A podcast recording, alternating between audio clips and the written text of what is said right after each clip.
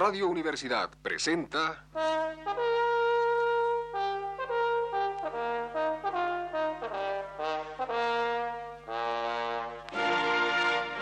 Testimonios.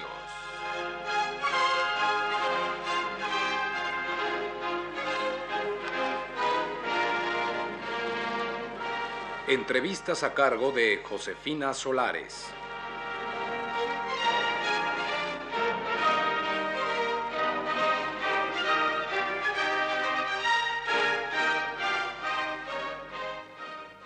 Noche está con nosotros el escritor y director de cine Juan Manuel Torres. Eh, señor Torres, ¿cuál fue su experiencia al estudiar cine en Polonia? Bueno, la experiencia que tuve fue fundamentalmente práctica, ya que la escuela de Polonias se caracteriza precisamente por eso, porque desde el primer año hasta el último de la carrera se está filmando constantemente y además participando en las filmaciones de otros compañeros.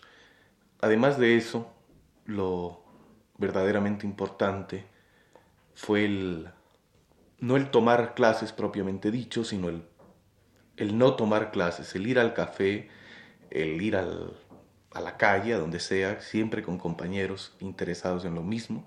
O sea, el vivir durante varios años, todos los días y prácticamente a cada momento del día, con gente que se interesaba fundamentalmente por el cine, con personas cuya única preocupación era precisamente el cine.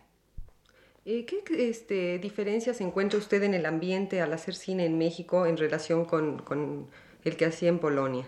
Bueno, el que allá las personas que se dedicaban al cine estaban efectivamente interesadas en él, efectivamente participaban en todo momento en ver cine, en comentarlo, en discutirlo, en ver las obras de los demás compañeros, en criticarlas, en irse formando un aspecto generacional, digamos.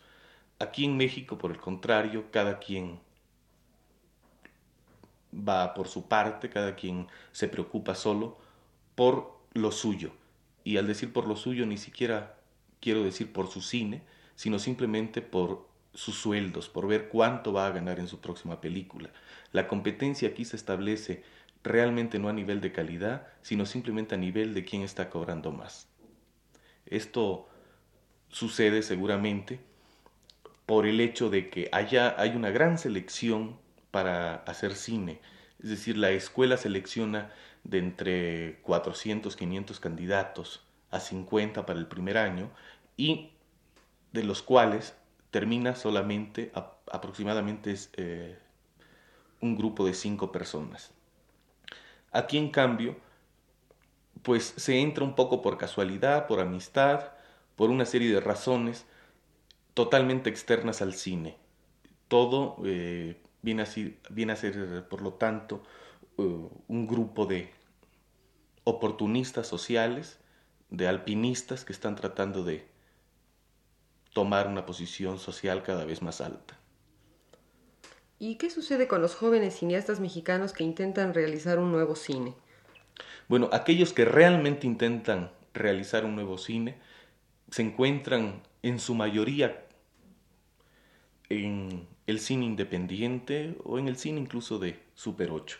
Es decir, gente seria como Paul Leduc, realizador de Rit México Insurgente, quien pues desde 1960 aproximadamente, estaba ya hondamente preocupado por el cine, ya vivía solamente para el cine aquí en México, en la universidad, eh, dirigía cineclubes, los fue formando él, tuvo una gran importancia en el movimiento de cineclubes, luego se fue a estudiar a Francia, al IDE, y realizó la gran aventura de Rit México Insurgente.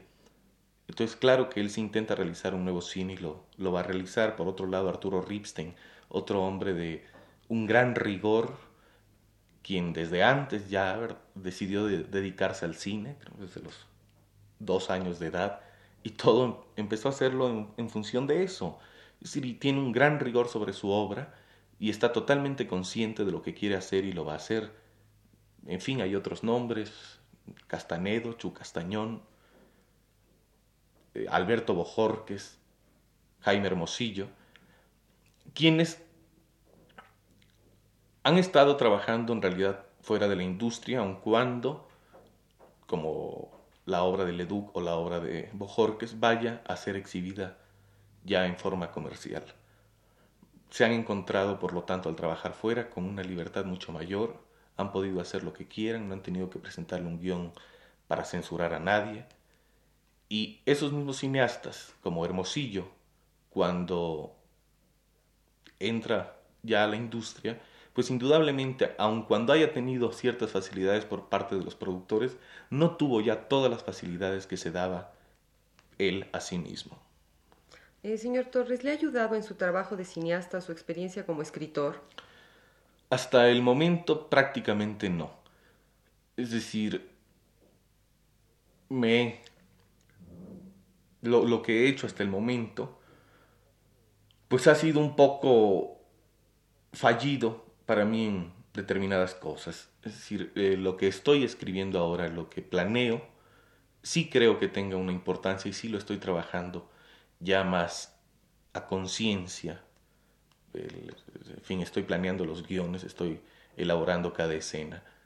Hasta el momento en realidad no fue así, porque pues después de una ausencia de seis años y medio, regresé a México muy desorientado, sin saber qué se podía hacer y en realidad un poco sin tener el derecho de hacer cine, ya que me había yo separado un tanto y tenía yo que volver a retomar la realidad de México.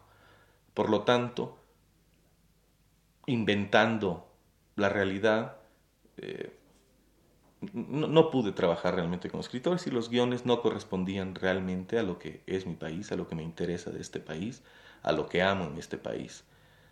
Eh, actualmente pues, me he incorporado totalmente, he tomado de nueva cuenta mi nacionalidad, es decir, me refiero mentalmente, lo que pues no es fácil, ya lo decía Fanon, uno de los problemas es irse a la metrópoli y luego reincorporarse a su país, a su clase, a las gentes que uno ama.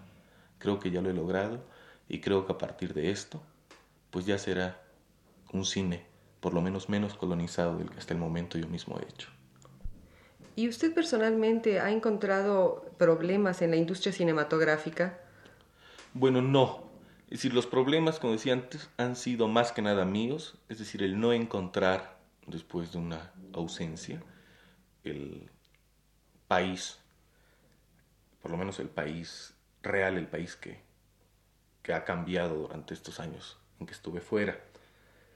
El problema único que pude haber tenido con la industria es el no entenderla en un principio, el un poco adivinarla, el ajustarme a ella, sin realmente conocerla. Entonces había graves problemas de autocensura por mi parte, por no saber qué era lo que se podía hacer, no saber qué era lo que se podía decir, cuáles eran los mecanismos, hasta dónde podía tener eh, un cineasta libertad industrial, en fin, era más que nada ignorancia de mi parte.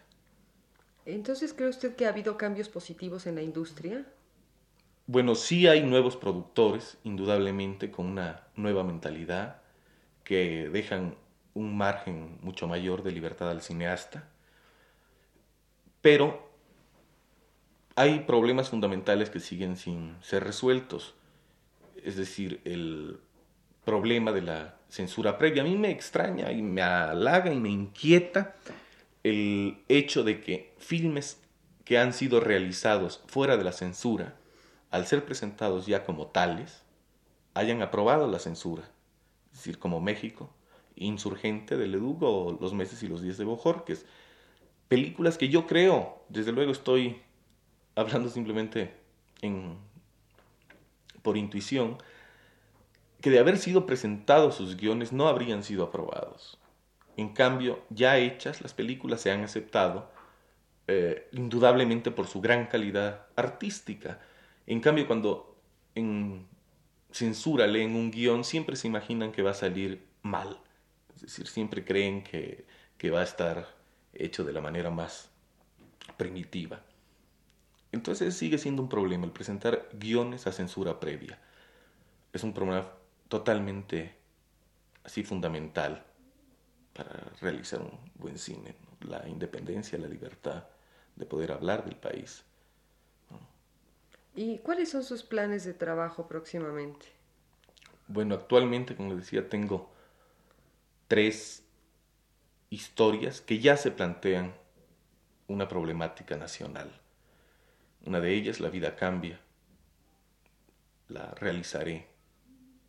No sé si en Marco Polo o en Alameda Films. Las dos productoras están interesadas en el, en el guion. Independientemente de que haga con una productora o con otra esto, la siguiente historia se la daré a la productora con, la que en esta ocasión no haga. Será Los Primeros Amores. También una historia que abarca la realidad nacional y, y para la cual es tomado los diálogos en su gran mayoría de Jackson, Fanon, Cleaver, Malcolm Lex. Bueno, usted habla de una realidad nacional y está tomando los diálogos de extranjeros. ¿No es esto una contradicción? Aparentemente sí. Lo que pasa es que me estoy basando en autores tercermundistas, en autores que precisamente han buscado un nacionalismo, han buscado el descolonizarse culturalmente. De esta manera, pues yo creo que nuestra realidad, la realidad de colonizados, corresponde exactamente a la realidad de colonizados que tienen los negros norteamericanos o que tienen los colonizados de cualquier otro país de Latinoamérica o de los países árabes, en fin, ¿verdad? Si el problema es la descolonización para lograr la, el nacionalismo. ¿Y no se le ocurre decir algo más sobre esto que, que nos ha hablado? Bueno, pues lo único que me gustaría añadir sería precisamente uno de los diálogos de mi película, de mi guion, Los Pequeños Amores, que es una frase de Jackson. Yo no siento amor ni ternura por nadie que no piense como yo. Muchas gracias, señor Torres. Esta noche estuvo con nosotros el escritor y director de cine Juan Manuel Torres. Radio Universidad presentó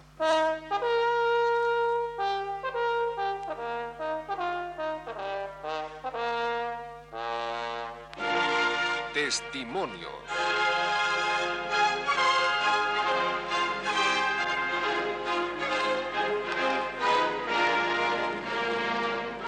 Entrevistas a cargo de Josefina Solares.